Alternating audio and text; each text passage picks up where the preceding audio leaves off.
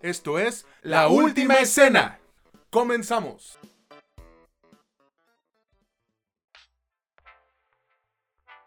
Hola, ¿qué tal amigos, amigas o como ustedes gusten identificarse? Bienvenidos a un nuevo episodio de este que es su podcast favorito sobre cine y series, La Última Escena, en donde no es lo que te cuentan, sino cómo te lo cuentan.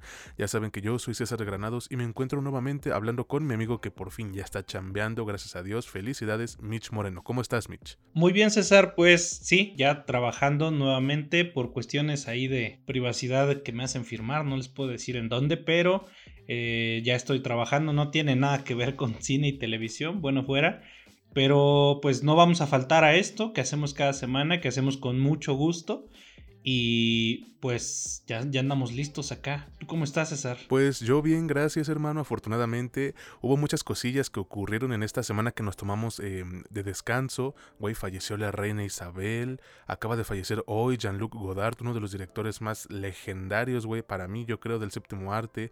Pero todo eso me vale verga porque ya inició la NFL. Perdieron mis patriotas y acaban de perder tus broncos ayer. Pues Valiendo verga desde, desde el principio.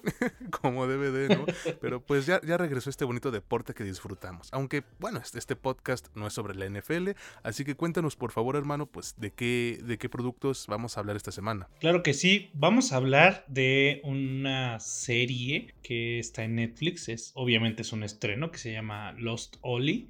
También vamos a hablar de, bueno, hablamos siempre de puros estrenos, ¿para qué recalco que son estrenos? Pero de la más reciente película live action que está disponible en Disney Plus, que es de Disney, obviamente, que es Pinocho. También un estreno de Prime Video, que es Samaritan, con Sylvester Stallone. Y una película que, si no estoy mal, es británica, que se llama I Came By, está en Netflix.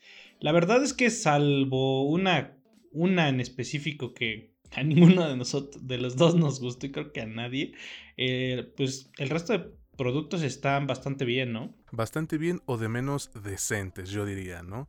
Pero bueno, ya lo estaremos platicando aquí, así que pues no olviden amigos que si este podcast eh, lo escuchan en Spotify, qué chingón, pero también nos pueden encontrar en Amazon Music, en Apple Podcast, en Anchor y muchas otras plataformas, que estamos en Facebook e Instagram como La Última Escena Podcast, que a Mitch lo encuentran en TikTok como Mitch Moreno LUE y ahora a mí también van a poder encontrarme como El César LUE. Qué mamón puse el nombre, ¿no?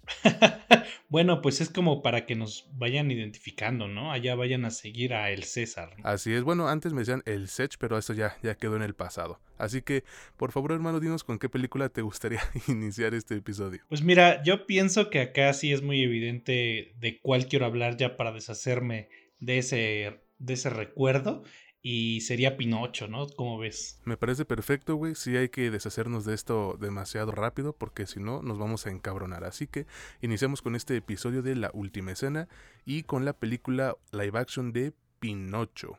Este es un estreno, como ya quedó eh, recalcado, directo para la plataforma de Disney Plus, que considero yo va a gustarle a los más pequeños del hogar, pero no por eso dejo de considerarla un mal producto, güey. Muy mal producto, las cosas como son, ¿eh? El director de esta película es Robert Zemeckis y cuenta con las actuaciones de Tom Hanks, Benjamin Evan Ainsworth, Joseph Gordon-Levitt, Cynthia Erivo y Keegan Michael Key, entre otros. Mitch, por favor, cuéntanos de qué trata la película de Pinocho, si es que hay alguien que, no sabe de qué va este cuento, y qué te ha parecido a ti. Claro que sí, bueno, sí es, es medio, o suena medio, medio raro contar la historia de Pinocho, porque pues la mayoría ya sabe de qué va, pero pues acá es un viejillo que es un relojero. Vaya, no te lo cuentan de manera tan explícita, ¿no? E, inclusive no es, ni no es tan implícito en, la versión animada de hace un chingo de años, pero este hombre perdió a su familia, por lo que pues está solo y se dedica a recordarlos y a hacer relojes de madera muy buenos, por cierto, ¿no? Y eh, en una noche, cuando talla a pues esta marioneta en, madera de pino, de ahí el nombre. Se ve, se, bueno, ve en el cielo una estrella y pide un deseo al hada, al hada azul, ¿no? Le pide algo referente a su hijo o a, al niño que perdió y pues por azares del destino, porque magia del cine, esta marioneta eh, cobra vida y lo primero que quiere hacer, o más bien lo que quiere hacer y su misión en su recién adquirida vida es volverse un niño de verdad. Así que empiezan a pasar por muchas cosas en el lapso básicamente de un día y de esto va nuestra película más o menos. El resto de cosas, una, una ya se la saben, dos pues serían spoilers si no se lo saben. Así que eh, hasta ahí se los dejo. ¿Qué me ha parecido? Pues yo creo que aquí hay dos cosas que decir. La primera es que es mala, así de simple. La segunda es porque es mala. Y creo que el gran problema aquí es justo lo que pasa cuando haces lo que según la gente rara de Internet dice que se debe de hacer con las cosas, que es respetar el material original, salvo el cambio étnico de el hada, que ya que lo ves en pantalla se ve bastante normal, o sea, no, no encuentro... nada de hecho, no encontré nada negativo ahí, güey, o sea, nada de nada, inclusive se me hace mucho más creíble que una, que una mujer afrodescendiente tenga esa voz para cantar que una mujer caucásica, ¿no? Que no, no se caracterizan por tener esa potencia en la voz. Ay, Pero es bueno... que eso es racismo, lo que acabas de decir, Mitch. no, la, no, ah, no mames, eso.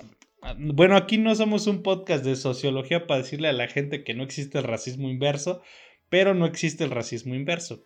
Fuera de ese detalle, la película prácticamente calca la historia que ya vimos en, la versión animada de hace, si no estoy mal, tiene como 70 años o 60 años por ahí así. Y pese a casi calcarla, casi hay cuadros que se parecen un chingo de hecho, la película no funciona, no, no funciona bien, no se siente, una, no se siente ni fluida, se siente robótica en algunas ocasiones, o sea, se parece que se trató de emular tanto lo, que ya vimos en el pasado, que acabó por no tener espíritu propio. Y se nota, o sea, si eres adulto, pues la vas a ver, dices, mejor me pongo a ver la primera, ¿no? O sea, la animada. Como bien dices, para los niños va a estar chingón, o sea, está muy buena, eso, eso era lo que yo quería decir, que para los más pequeños de la casa la película está poca madre. Y de hecho, pues aquí tendría uno que hacer como, como este, la renuncia al argumento o el disclaimer de de decir que pues uno no se puede poner tan exquisito con las películas que son para los niños, o sea, se tiene uno que poner en la cabeza algo muy claro que es esto va dirigido a los a los niños, a los más pequeños de la casa y yo creo que en ese sentido pues sí les puede gustar. Ahorita les seguimos con con los con los aspectos más técnicos, pero primero te pregunto a ti César, ¿qué te pareció? Pues a mí la neta, güey, la mera mera neta no me gustó así como lo escuchas, ¿no? Qué sorprendente en esta declaración que acabo de dar. bueno, yo entiendo, güey, sí, que, que, la película va dirigida para los más pequeños del hogar, para las nuevas generaciones, y está bien, qué chido, ¿no? Pero Dejando esto de lado, güey, creo que es uno de los fallos más pronunciados en los últimos tiempos para la compañía de Disney, que de por sí ya vienen arrastrándose pues con cierta dificultad, ¿no? En los últimos años, porque pues, es Pinocho, Mitch, es uno de los personajes más emblemáticos y queridos que tienen. No para mí, ¿eh? A mí siempre me cayó mal ese pinche mono de madera y el puto grillo peor aún, o sea, no, nunca lo soporté, y en esta película no fue diferente, ¿eh? Y déjame te digo por qué. Es que es un chamaco pendejo, güey. Oye, el grillo es un puto dolor de huevo o sea, déjame fumar mota, güey, te vale verga, ¿no? O sea, déjame si quiero. Pero, bueno, si bien la primera versión, güey, de, Pinocho, y me refiero a Disney, obviamente, porque hay un cuento de los hermanos Grimm todavía más eh, grotesco, jamás fue de mi agrado. Al menos reconozco que más allá de la dedicación con la que fue hecha, le pusieron mucho cariño y encanto, güey, cosa que no tiene esta versión live action. Se siente sin alma, se siente sin corazón, sin vida, irónicamente como un, como un pinche títere, ¿no? Es quizás un poco difícil eh, explicarlo para mí, pero si deciden ver esta película pueden notar que se hizo con el puro objetivo de conseguir más suscriptores para la plataforma de Disney Plus, lo cual no es malo, de verdad que no, pero al menos traten de maquillarlo un poquito, güey, o sea, métanle un poco de chispa propia. La historia como tal no arriesga mucho, diría que nada a la hora de hacer cambios, y de hecho, güey, pareciera que a la mitad se quedaron sin guion y dijeron, puta madre, ¿ahora qué hacemos, güey, no? Puede parecer que estoy exagerando, pero no, o sea, el, Pinocho este aprende la lección o la moraleja de, de, de su película durante la primera parte y a partir de la segunda mitad las cosas se sienten como una especie de relleno que usan de cajón los que escriben películas palomeras, güey.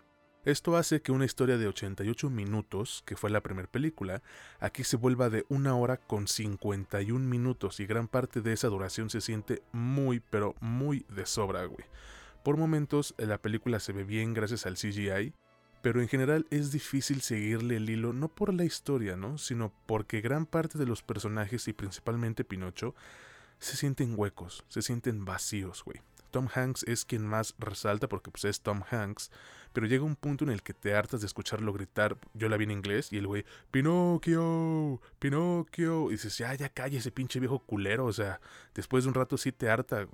Y bueno, el Pepe Grillo de, Joseph Gordon-Levitt no es malo, de hecho, si tú lo, escuchas y, y no ves quiénes actúan, no crees que es Joseph Gordon-Levitt, ¿eh? Igual creo que tiene sus momentos de carisma, pero la neta es que no alcanza, güey, para sostener una película que se siente plana, se siente sin emoción y con, muy poca acción a pesar de ser un live action, irónicamente, ¿no? Obvio aquí no estoy diciendo que quiero ver a Pinocho pelear contra Thanos o contra el Doctor Doom, pero las cosas que ocurren para que él se desarrolle como personaje me parecen demasiado pasivas en comparación a esta versión de, de 1940. Yo personalmente, ya para ir cerrando, no se las recomiendo, me parece un trabajo fallido y demasiado simplón para el potencial que tenía. Les diría incluso que, pueden ponerle a sus hijos la primera versión, la de 1940, y creo que les va a gustar más. Pero aquí entra de nuevo esto. Si a los pequeños del hogar les gusta esta película, está perfecto de verdad. Y creo que de ser así, todo lo que nosotros acabamos de decir quedaría como en segundo plano, ¿no crees, Mitch? Por supuesto, pues a final de cuentas, si se supone que es para entretener a los niños y, cumple su propósito, les deja una lección importante, porque eso es cierto, también la película tiene esta lección tan importante, tanto en, en 1940, no recordaba la fecha, como el día de hoy, y que sigue vigente. Lo que digamos aquí vale madre, güey, o sea, son palabras al viento. Si cumple con ese propósito, esperemos que lo haga en su caso, güey. Acá yo creo que fuera de dar los, o sea, otros datos o cuestiones técnicas, yo creo que me voy a, me voy a ir más por el lado de empezar a pensar por qué muchos de esos live actions no funcionan. Yo pienso que cuando no arriesgan nada, o sea, cuando lo único que tratan de hacer es volver a contar la misma historia exactamente como la contaron, la película pierde lo que tú dices, el alma, pierde el corazón, no obtiene uno nuevo, sino simplemente trata de vivir de lo, de, lo que le dio vida a la otra. Y no se puede, güey. O sea, no puedes. Al menos que seas muy cabrón, güey. Puedes hacer algo así. En general, no funciona. Además, cuando eres o tratas de ser tan fiel, y esa es la razón de que, de que este Tom Hanks esté gritando Pinocchio como idiota, güey. Porque hasta hace un tono que se parece al de Gepetto de, de, la película animada anterior. Se, se ve falso, güey. Se ve parece sobreactuado. Y, es que es absurdo decir esto de Tom Hanks, güey, que algo parece sobreactuado. Pero es que está tan mal dirigido, está tan mal utilizado el recurso, que sí, sí parece. O sea, tienes que adaptar las cosas. Es el mismo medio, sí, es el, es el es cine, pero ya no necesitas los mismos recursos para generar las mismas emociones. Tienes que adaptarte a lo que ya tienes. Eh, los, los, live action que no han, no han apostado por nada, que no han arriesgado nada, en general, si tú los recuerdas, salvo muy contadas excepciones, no creo que ni siquiera hay excepciones, ninguno ha servido, güey, ninguno ha funcionado. Y en cambio, los que arriesgaron más, inclusive los primeros que empezaron a arriesgar mucho, eh, con sus altas y bajas, pero eran propuestas interesantes. Y que yo al menos rescataría esa parte, ¿no?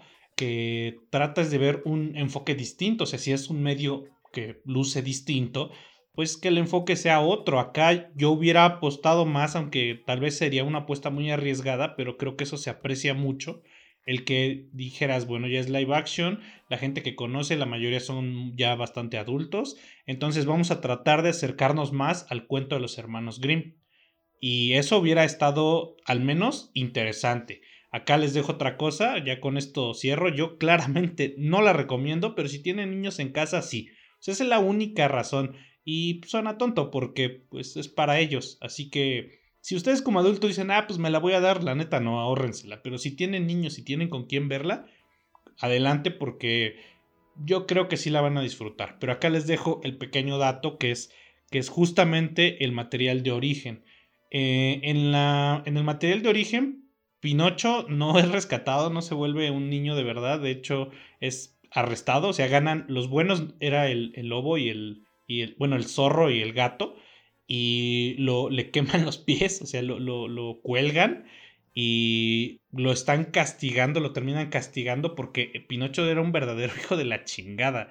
La lección que en su momento, en 1883, que creo que fue cuando se escribió, eh, querían dejar los hermanos Grimm, era contra las adolescencias que eran muy rebeldes. Había muchos problemas de pandillas en ese momento y trataban de mandar el mensaje de que si seguían haciendo esas cosas, pues les iban a pasar, pues vaya, iba a haber consecuencias, ¿no? Ya saben, hace muchos años la gente estaba más loca, así que los cuentos infantiles podían ser así de salvajes Afortunadamente, yo creo que afortunadamente eh, el cuento se adaptó de bastante buena manera allá por 1940, pero actualmente tal vez podríamos haber disfrutado un enfoque un poco más arriesgado. Yo con esto cierro, la verdad es que no la, no, no la podría recomendar. Solo, como ya dije, si tienen niños. Si la quieren ver, de todos modos, pues Obviamente está en Disney Plus. Ahí lo tienen amigos, yo lo vuelvo a decir, no se las recomiendo, pero ya lo hemos platicado aquí. La última palabra la tienen ustedes y si la quieren ver, adelante, están en todo su derecho. Vámonos ahora con el siguiente estreno que debemos reseñar. Para mí es una mejora considerable, pero es como ir del, del 4, güey, al 5.9, ya que te da 6 el profesor porque el caíste chido, ¿no? Y me refiero a la película Samaritan. Este es un trabajo de superhéroes y acción que podrán encontrar en Prime Video y que si bien está llena de pequeñitos errores, creo que es lo suficientemente entretenida como para elegirla de opción fin de semana, ¿no? El director de este trabajo es Julius Avery y cuenta con las actuaciones de Sylvester Stallone, el icónico Sylvester Stallone, Javon Walton, Pilu Asbeck y Dasha Polanco. Mitch, por favor, cuéntanos de qué trata Samaritan. Bueno, aquí le pusieron Nemesis y eso sería un spoiler muy grande, pero cuéntanos de qué trata y qué te ha parecido a ti esta película. Claro que sí, pues mira, en esta, en esta producción, que pues sí, por supuesto habla de superhéroes o más o menos, se supone que en el pasado dos niños que son gemelos, que eran pues sí, gemelos, eh, es que no sé si son gemelos idénticos, bueno, son gemelos, güey. Y, Carnales de leche. Eh, no, eso es otra cosa, güey. Este, son gemelos y obtienen poderes porque cine. Y después de una tragedia, porque la sociedad los rechaza, sus padres eh, mueren, se vuelven como que el, bueno y el malo en, la, en esta sociedad. Uno se vuelve el héroe y el otro se vuelve el más, el más culero. Pelean y se supone que ahí mueren ellos. Así que muchos años después, nuestro protagonista, un niño, está obsesionado con el héroe que es Samaritan. Y lo ve en todos lados, o sea, él cree que aún vive y cree que está en el lechero, güey, en el de la basura, en, en todos, ¿no? Y ahí conoce o cree conocer a su siguiente candidato para ser el posible sobreviviente Samaritan, ¿no? De esto va nuestra, nuestra historia. Bueno, hay que contar otro pequeño detalle. Este niño no es la persona digamos, mejor guiada. Su mamá trabaja mucho y no, tiene tiempo para dedicarle, así que el, morrillo ahí anda como entre pandillas y cosas así problemáticas. Así que esto le va a sumar a nuestra, nuestra historia. ¿Qué me ha parecido? Pues mira, yo creo que empieza bien, tiene una buena premisa, o sea, sobre todo lo que, lo que le da bastantes puntos positivos es la idea de, de lo que nos quieren contar. Eso es es bueno, inclusive dentro de este medio que suena ya tan, tan, tan atascado de productos, eh, la premisa se siente inclusive bastante original. Pero, y aquí está el gran pero, siento que hacia la mitad de la película y llegando a la parte climática y el desenlace, la película se empieza a caer, se empieza a hacer agua por todos lados y como que parece que no supieron cómo, cómo, este, cómo aterrizar la idea de cómo va a acabar. Lo que hemos platicado varias veces, ¿no? Yo creo que son ideas que surgen en una peda y, que de pronto empiezas a rebotar ideas porque estás borracho y alguien dijo, vamos a hacer este pedo y le sonó poca madre. Y en una peda todo suena poca madre, todo suena como a buenas ideas. Pero ya cuando lo empezaron a hacer dijeron, madres, ¿y ahora cómo le hacemos? O sea, ¿cómo, cómo resolvemos esta situación? Lo acabaron resolviendo, digamos, de la manera técnicamente más eficiente, porque en, el aspecto, en los aspectos técnicos básicos cumple, o sea, secas, es decente, pero en la parte narrativa, inclusive interpretativa y de dirección, le empezó a faltar desde la mitad hacia el final. Ahorita le seguimos, pero te pregunto a ti, César, ¿qué te pareció? Pues mira, antes de pasar a esto, yo quiero disculparme públicamente con Mitch porque antes de, antes de que empezáramos a grabar pasó el vato de los elotes, de los esquites, y en ese ratito de plática le spoileé el final de la segunda temporada de Euforia al buen Mitch, entonces lo siento mucho, carnal, no, no tenía idea, la verdad, pensé que ni estabas viendo la serie. Vale, verga, güey. no, sí me gusta un chingo esa madre, nada más que voy, voy lentito. bueno, me disculpo, de verdad. Pero ya pasando de nuevo a lo de las películas estas que tenemos que reseñar en cuanto a Samaritan, pues mira, güey, a mí sí me gustó. Y creo que además de, entrar en la categoría de fin de semana, también entra en mi lista de gustos culposos, porque en general creo que tiene más fallos que aciertos, pero me mantuvo entretenido durante todo el tiempo que dura esta chingadera. La historia como tal de, de Samaritan no es realmente nueva, porque es ese recurso de el niño que encuentra a su héroe o a su ídolo y se vuelven amigos, ¿no? Cosa que ya hemos visto infinidad de veces. No aporta cosas nuevas, salvo que ocurre dentro de un mundo con superhéroes. Al final se avientan un plot twist que puedes ir oliendo desde principios del segundo acto, pero que no deja de ser eficiente, güey. Es como si tú lo estuvieses esperando desde hace rato y aún así te produce cierta satisfacción el ver que ocurre tal y como lo fueron planeando o como tú lo predijiste, ¿no? Los personajes a mí me gustaron, pese a ser una mezcla de, varios protagonistas que ya hemos visto en otras películas de acción, incluidas unas del, propio Sylvester Stallone, que déjame te digo es quien mejor luce, por obvias razones, en, en esta película. Es una especie de mezcla entre Rambo y Rocky ya todo viejo, madreado y emputado con la vida, güey, pero funciona gracias al carisma que solo Stallone le pudo dar. Y su química con este Javon Walton me gusta, a pesar de que la neta, güey, sí lo opaca totalmente. Y mira, el morro tampoco se ayuda mucho. Creo que ahorita que platicamos sí es un buen actor, pero siento que su mejor actuación se va a quedar por siempre, güey, en la que hizo en, en Euforia, válgame la redundancia, como el pequeño Ash. Aunque, ¿sabes qué? Los pedos con la película me parece que también inician con el ritmo principalmente. Es un ritmo irregular y casi toda la primera mitad, para mí, güey, a, diferencia de The Mitch, es, es de hueva. La película dura una hora con 43 minutos y creo que no ocurre nada, de verdad, nada interesante hasta que llegas como a los 38 minutos 35. Ya después de esa marca, güey, creo que todo empieza a avanzar más rápido, pero, pero sí es difícil aguantar este inicio. No porque sea malo, pero es simplemente aburrido, es soso. Luego tenemos un pedo con, con el villano principal, güey, que es em, como una especie de, copia descarada y chafísima de Bane en Batman The Dark Knight Rises, güey. O sea, desde su discurso pitero de vamos a devolverle el poder al pueblo, hasta el abrigo que utiliza. Se nota que los escritores les valió verga tratar de plagiarse al pinche Bane, y eso hace que, al menos desde mi perspectiva, desde mi punto de vista, no te creas ni su postura ni su ideología porque bien diría el meme de los Simpsons, esto ya se ha visto. Sin embargo, creo que es una película pues disfrutable si decides ahora sí que apagar el cerebro aunque les empute a los cinéfilos mamadores. Si es medio pendeja, sí, la verdad sí. Y creo que no sería igual sin la presencia de Sylvester Stallone, además de que cuenta con buenas dosis de violencia y madrazos que los fans de las películas de acción les van a gustar. Entonces, a pesar de lo que indica mi, mi especie de reseña, yo sí se las recomiendo, no ampliamente, pero sí para disfrutarlo un rato. Samaritan es una de estas que, que luego pondrían en Azteca 7 los domingos a las 5 de la tarde, güey, y que puedes ver sin preocuparte de que vayas al baño y te pierdas algo.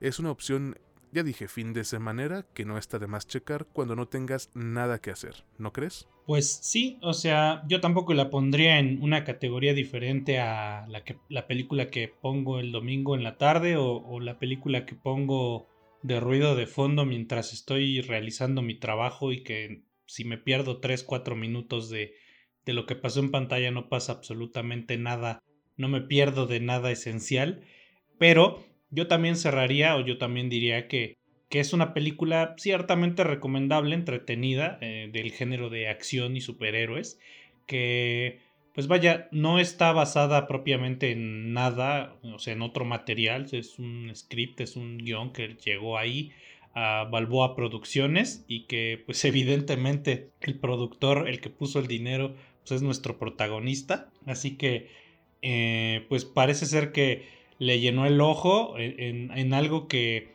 de acuerdo a sus propias palabras, o sea, Stallone por ahí ha dicho que le hubiera gustado que, este, este boom por los superhéroes llegara al cine cuando él era más joven. O sea, me imagino que va a ser culero, güey, que una, uno de los de los más grandes actores del cine de acción no haya tenido la oportunidad de, hacer algo que tenía ganas. Es como si, a ver, otro ñoño, bueno, Henry Cavill, ¿no? Es como, este güey es súper ñoño, le gustan un chingo los cómics y que no hubieran estado de, moda los superhéroes, hubiera estado gacho, si ese güey se hubiera vuelto un, un ícono del cine de acción. Por lo tanto, yo me imagino que, que Stallone ha de estar como o al menos con esta producción, a estar como, pues vamos a tratar de al menos, eh, pues, ¿cómo, decirlo, güey? Pues palomear algo en nuestra checklist. Yo sé que ha salido en, otros productos como Guardianes de la Galaxia, pero pues no es lo mismo, o sea, me imagino que dentro de él querría o habría querido hacer otro personaje pues más protagónico como si pasa acá. Si, si ese es el caso, qué bueno que al menos se le cumplió y que el producto es ciertamente decente. Yo solamente cerraría diciendo que, eh, pues, si te gusta el género, a lo mejor como, como César, eh, puede que todo lo que esté en pantalla digas esto ya se ha visto. Si aún así eres, digamos, de mente abierta y no eres un mamador o no eres súper exquisito, lo más probable es que la disfrutes. Si la quieren ver, bueno, habría que anotar también que la película es lo más visto de Amazon Prime Video en películas durante las últimas dos o tres, dos o tres semanas. Bueno, no sé cuándo se estrenó, creo que hace dos semanas, ¿no? Desde que se estrenó hasta la fecha es la película más vista en Prime Video, al menos aquí en México, por lo que pues parece ser que al menos a la gente le está gustando. Si la quieren ver, pues obviamente está ahí. Ahí lo tienen amigos, ya si ustedes quieren darle una oportunidad a Samaritan, están de nuevo en todo su derecho. Pasemos ahora a la siguiente película y este es todavía otra mejora, güey, pero es como te digo, del 6 al 7 punto y algo. Y me refiero a la película I Came By. No sé cómo le pusieron para Latinoamérica y la neta no me interesa. Solo sé que esta es una película em, que funciona como una especie de thriller criminal que van a poder encontrar en la plataforma de Netflix y que me ha dejado con sentimientos encontrados, güey. Porque siento que vi dos películas diferentes dentro de la misma, una con mejor calidad que otra. El director de este trabajo es Babak Ambari y con las actuaciones de George McKay, Purcell Ascot, Kelly MacDonald y Hugh Bonneville y Barada Sethu arma su película esta I Came By. Mitch, por favor, cuéntanos de qué trata este thriller y qué te ha parecido a ti. Claro que sí, pues mira, acá en esta película británica, se los confirmo, este, nuestros protagonistas, no más bien nuestro protagonista, es un grafitero, es algo así como como Banksy, que trata de dejar un mensaje social, acá lo conocemos.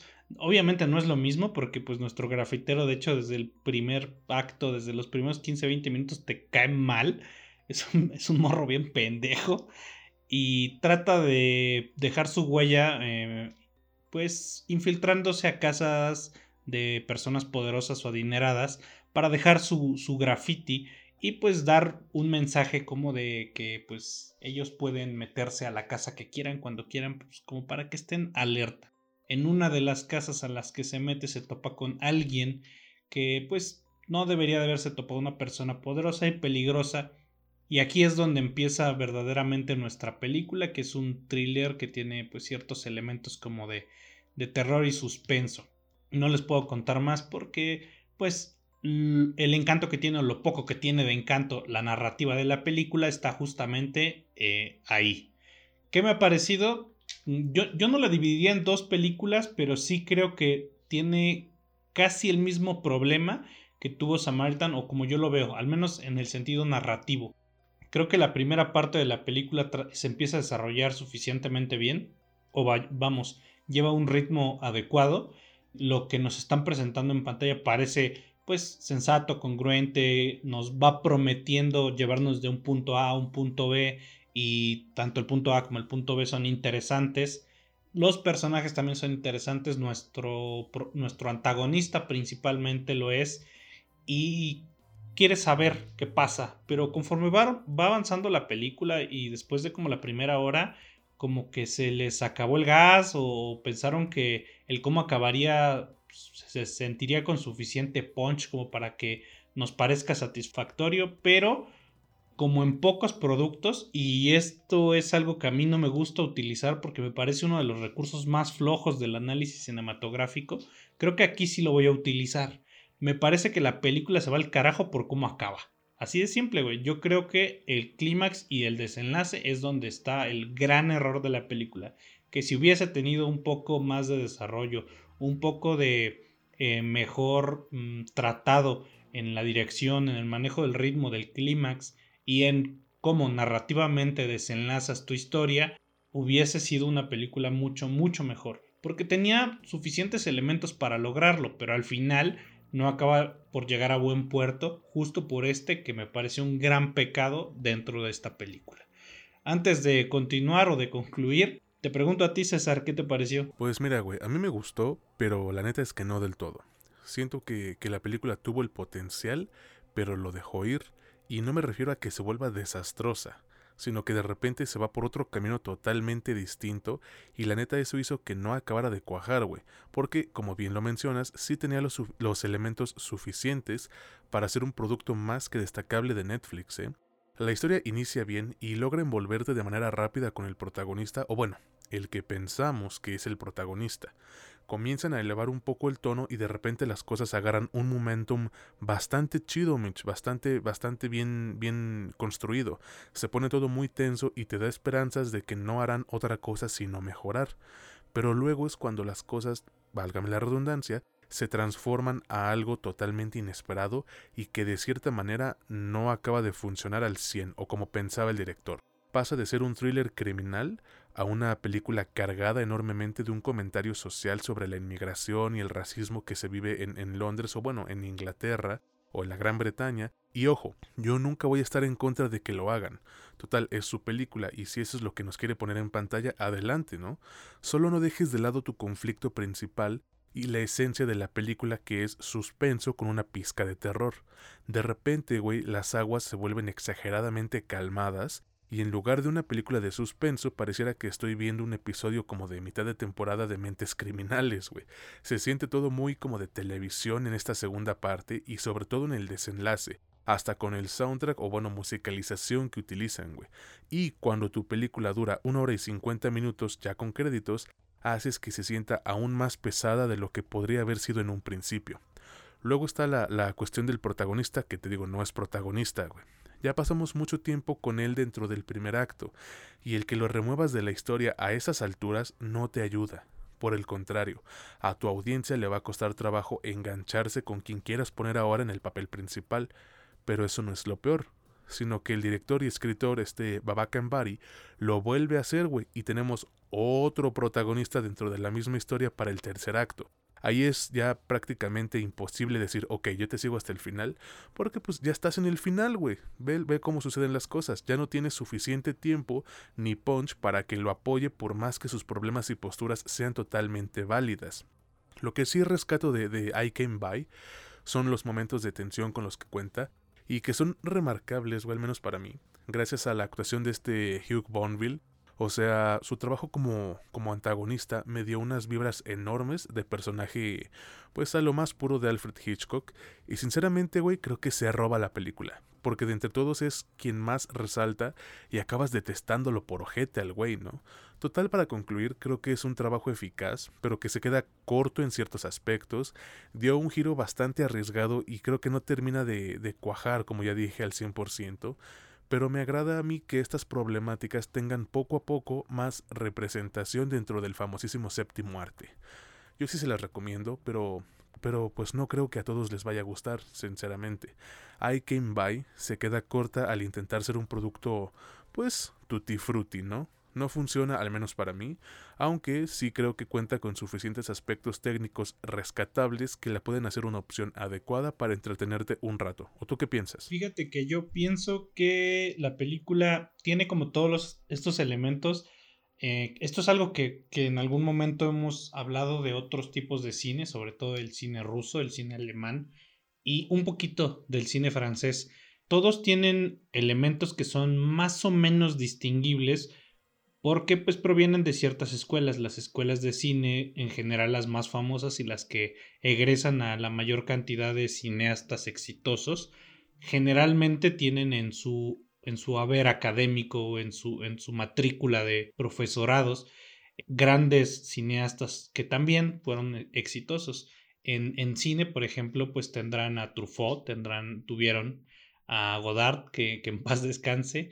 En, Rusia tuvieron a Eisenstein, a Tarkovsky, y ellos mismos dieron clases. Acá el cine británico también tiene lo mismo. Ahora, hay que, pues hay que decir que no, no propiamente lo hizo, pero sí hay bastante la contribución de Alfred Hitchcock a la forma de realizar cine en, en la Gran Bretaña o en, bueno, vaya, en, en, este, en el Reino Unido. Es un cine bastante ordenado y que sabe eh, utilizar muy bien los momentos de tensión, que creo que este es el gran fuerte de esta película. Con esto cerraría. Yo creo que si, si eres fan, yo, yo soy muy fan del suspenso, la neta. O sea, esa tensión que yo, yo me acuerdo mucho que cuando, cuando era morro y veía una película con mi abuela, que le gustaba, o sea, ella, no sabía nada de cine, ni yo en ese entonces, pero me, decía, ponme algo que, creas que está bueno, ¿no? Y, de pronto pues yo le andaba buscando ahí qué poner. Ponía algo y en las escenas de tensión se ponía, o sea, se ponía a gritarle a la pantalla porque se desesperaba, güey. Pero yo, yo entiendo esta, esta sensación como de, pues de desesperación, o sea, tú sabes qué va a pasar o tú sabes qué peligro está enfrentando nuestro protagonista, pero pues obviamente la tensión surge de que él no lo sepa, ¿no? O sea, esa es como la base de todo el suspenso. Y esa sensación se siente, bueno, en lo personal se siente como pues, chida, es, es algo que se siente bien. Y yo creo que esta película tiene bastantes elementos y bastantes escenas con un suspenso suficientemente efectivo, lo que haría que para mí se rescate suficiente, pese a lo que ya mencioné anteriormente, que son como estos elementos hacia el final de la película que ya apuntaste muy bien y que yo suscribo. Aún así, yo creo que la película sí la puedo recomendar y yo no pondré la reserva de no es para cualquiera, es muy probable que la mayoría la disfruten pero también yo creo que es muy probable que la mayoría digan, pinche final de la verga, güey. Si la quieren ver, pues ahí está en Netflix actualmente, al menos aquí en México y creo que en toda Latinoamérica, ¿no? Concuerdo contigo, güey, pinche final está reojete, pero pues, ¿qué se le va a hacer, no? Al final del día. Y bueno amigos, vámonos ahora con el producto final. Bueno, les recuerdo que este, si lo quieren ver, está en Netflix. Y el que sigue también, fíjate cómo son las cosas. Pero antes de eso, Mitch, por favor recuérdanos en dónde pueden encontrar este podcast y bueno, cómo nos encuentran en redes sociales. Por supuesto, nos pueden encontrar en Spotify, en Amazon Music, en Apple Podcast y en Anchor y todas las plataformas que soporta, bueno, que contiene. Nos pueden encontrar en Facebook e Instagram como La Última Escena Podcast y en TikTok a mí como Mitch Moreno LUE y a César como el César LUE. Ahí lo tienen amigos, vayan a seguirnos y les recuerdo una vez más, si escuchan este podcast en Spotify, regálenos ahí sus cinco estrellitas para que el producto llegue a más gente que disfruta del cine. Sí, sí, sí, y, como, y como diría el buen, el buen, este, bueno, como le dirían al buen Dewey, no quería decirles esto, pero si no nos siguen, se mueren. Digo, eso sí no me lo esperaba, pero te mamaste. Ahora sí, eh, Vámonos ahora con el producto final de este episodio. Generalmente, y lo hemos dicho, ¿no? Eh, las series no son como el producto que, que, se gane ese lugar como, como el principal, pero es que esta lo merece totalmente, y me refiero a Lost Ollie. Esta es una miniserie de cuatro episodios que van a poder encontrar en Netflix y que sirve como otro ejemplo contundente de que esta plataforma sí tiene productos de calidad chingona, güey. A ver, Mitch, por favor, cuéntanos de qué trata Lost Ollie y qué te pareció a ti esta miniserie de Netflix. Claro que sí, pues mira, eh, nuestra historia es sobre un conejo de, de felpa, de, de peluche, que se llama Ollie. De pronto se da cuenta que fue llevado o apareció en una en una tienda de antigüedades y artículos pues viejos, ¿no? O sea, una tienda de viejo, vaya. Y de pronto se acuerda que tiene que buscar a su dueño que se llama Billy y pues empieza a intentarlo. Dentro de esta tienda conoce a un, a un payaso, otro, a otro juguete, ¿no? Que se llama Soso, si no mal recuerdo. Y van a tratar de encontrar a Billy porque tiene algunas memorias de pues dónde podría estar eh, pues el niño, este, este dueño. Y pues al mismo tiempo de pronto nos, nos dan pequeños flashbacks de, del niño propiamente, aunque obviamente nuestros protagonistas son, son estos juguetes de, peluche. La, técnica que se utilizó para hacer eh, la película pues es, es, como un live action con, con CGI que a mi parecer les quedó poca madre, güey. O sea, en, en el aspecto técnico. ¿Qué me ha parecido la miniserie? Pues muy buena, güey. Yo, yo por un momento sentí como que podía yo decir, es más, hasta tal vez podría ahorita concluir que es como el Toy Story, pero para niños de esta generación, ¿no? O sea, para quienes ya pues ya no pueden seguir Toy Story desde el inicio porque pues eso fue para nosotros, es de nuestra generación. Digo, sí la pueden ver y obviamente la pueden disfrutar, pero un producto nuevo pues podría ser algo, algo como esto, aunque, aunque está, está bastante potente, güey, o tiene, tiene mucha carga emocional la, la miniserie y nos deja, nos deja muchas, pues muchas lecciones y la historia también da para, pues que las, los niños, sobre todo, que la vean, porque sí la anduve analizando como viéndola desde esa perspectiva. Eh, creo que la van a disfrutar también bastante. ¿Qué me ha parecido en general? Muy buena, güey. La neta, o sea, yo no esperaba tanto.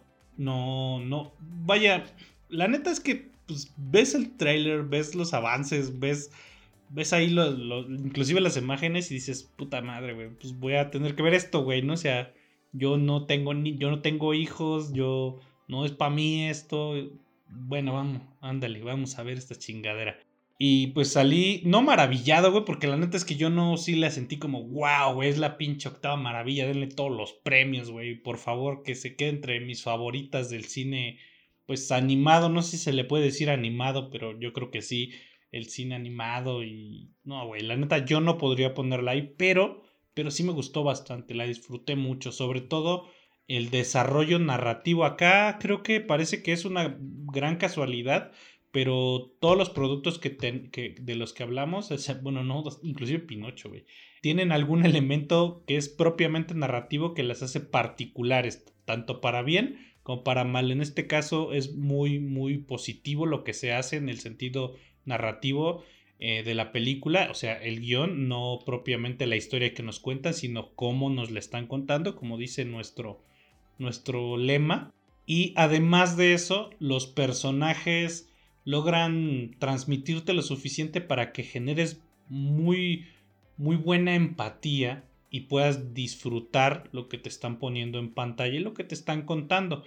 Eh, si bien podrían haber tal vez contado la historia en una película de dos horas, acá me parece que se toman su tiempo y también es para bien porque te permite desarrollar a los otros personajes, a los que serían como de reparto, y esto le abona bastante más potencia a tu clímax o a, a, la parte del desenlace ya en el episodio número 4, lo que hace que finalice de modo más que satisfactorio. Ahorita continúo pues hablando más de este producto que me sorprendió suficiente. Primero te pregunto a ti, César, ¿qué te pareció? Pues a mí me gustó muchísimo, güey. Es un producto que realmente me sorprendió igual que a ti por lo bien construido que está y, muchos otros detallitos que voy a mencionar en unos instantes.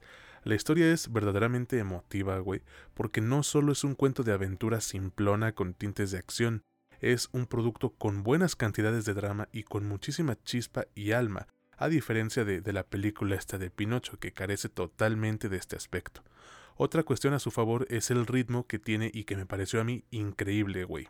Cada episodio dura de 45 a 50 minutos aproximadamente y en ningún momento sientes la duración. Se van como agua los cuatro episodios y te deja con un final verdaderamente satisfactorio, aunque muchas conveniencias de guiones, o sí.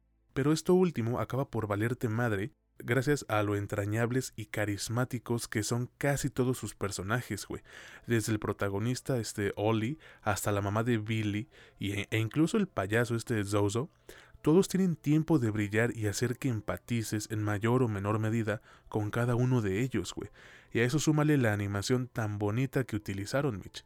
Quizás no sea top notch como en las producciones de Pixar, pero se, se nota una sofisticación más detallada en este aspecto en comparación a otros productos animados que quizás pueda tener esta plataforma, güey. Todos los, todos los personajes animados se ven muy bien, aunque hay una que otra pequeñita escena en donde flaquean, pero nada verdaderamente notorio, güey. O al menos para mí no es realmente destacable cuando, cuando la animación se vuelve un poco más floja. Además de que las actuaciones no están nada mal, sobre todo las del protagonista, ¿no? Creo que el actor que le dio voz a Ollie supo encontrar el nivel adecuado de bondad para el personaje, lo hizo muy bien. Y en todo momento, güey, tú deseas que su búsqueda tenga un final feliz, o sea, no puedes evitar apoyar a este pinche conejo de peluche. Mira, yo te decía lo de la historia y es que al final del día me parece más que una aventura de amigos, porque nos da un importante mensaje sobre lo difícil, lo complicado que es crecer y madurar, y cómo esto puede hacer que te sientas perdido o sin lugar en el mundo, güey. Además de que nos muestra que a veces dejar ir las cosas o a alguien es necesario por más que pueda dolernos. Hemos visto muchas veces la fórmula de objeto o animal perdido que encuentra el camino de regreso a su dueño o a su amigo, sobre todo en producciones para toda la familia, sí, sin embargo, a mí me parece que, Lost Ollie se distingue por adaptar un enfoque oscuro y, sentimental cargado en todo momento de mucha alma y cariño por el producto, güey. La verdad es que fue una reseña corta y es que no quiero contarles más porque preferiría que lo disfruten. En verdad se las recomiendo muchísimo, muchísimo. Es una serie emotiva y entrañable que logra entretenerte desde el primer episodio y afortunadamente tiene un cierre total porque es una historia tan completa que no necesita más temporadas, ¿no crees? Sí, yo creo que hacerlo más largo o extenderlo a otra temporada o algo así es uno de esos vicios que, que la televisión de, de pronto debería de empezar a reconsiderar porque a veces solo porque algo es exitoso te pones a estirar una historia hasta que ya la dejas completamente desfigurada, ¿no? Eh, aquí empieza, se desarrolla y acaba de manera completa. No, no hay más y esperemos que no haya más, no porque no nos haya gustado, sino todo lo contrario. Si hay algo más en esta calidad, con esta escritura, con esta dirección, con esta emotividad, con la sensibilidad que nos presentaron las cosas en pantalla, bienvenido, pero que no se estire una historia que ya concluyó. En otro de los apartados técnicos, la verdad es que yo sí resaltaría también la cinematografía. Cosa que, pues, si bien no tiene, no sé, los, los, este, los paisajes que podemos ver en otros lados, los encuadres, tu teoría de tercios, todas las cuestiones ahí como de fotografía o de cinematografía que de pronto podemos decir esto es lo más chingón en la historia del mundo. La cosa es que aquí hay que tener un, elemento muy en cuenta. Estás, estás eh, animando o estás tomando fotografía de un espacio que va a ser ocupado por algo que todavía no está presente. O sea, lo vas a animar por computadora y lo vas a poner ahí. Es como con los videojuegos. Bueno, no tanto como con los videojuegos, pero más o menos va por ahí.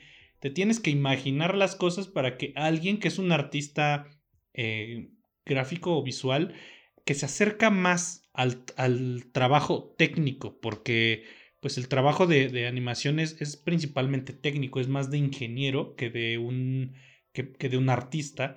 Y todo eso se lo tienes que trasladar suficientemente bien para que solo hagan el trabajo de animación y llegue a buen puerto. Por eso es que yo, yo lo resalto, porque pese a que están estos elementos que son la mezcla de live, live, action con el CGI, se siente bastante bien, todas las tomas están bastante adecuadas, la animación, tanto como la iluminación, todo está muy, muy en orden y disfrutas bastante algunas de las escenas que, que te presentan en pantalla. Yo, para concluir, creo que si bien de pronto se pone, pues, oscura en el sentido emocional que tal vez te va a entristecer un poco, yo creo que cuenta con suficientes pues lecciones y elementos visuales que sirven de ayuda para que a un niño le pueda gustar el producto sobre todo a un niño que esté, pues no sé, entre tal vez los 5 y los 8 años, 9 tal vez. Por lo que si tienen pues menores en casa, es, para mí al menos bastante recomendable porque, como ya lo dijo César, tiene algunas lecciones importantes, muy importantes, que te las presentan de modo bastante didáctico, seas de la edad que seas, pero para los menores puede quedar un poco más, más claro.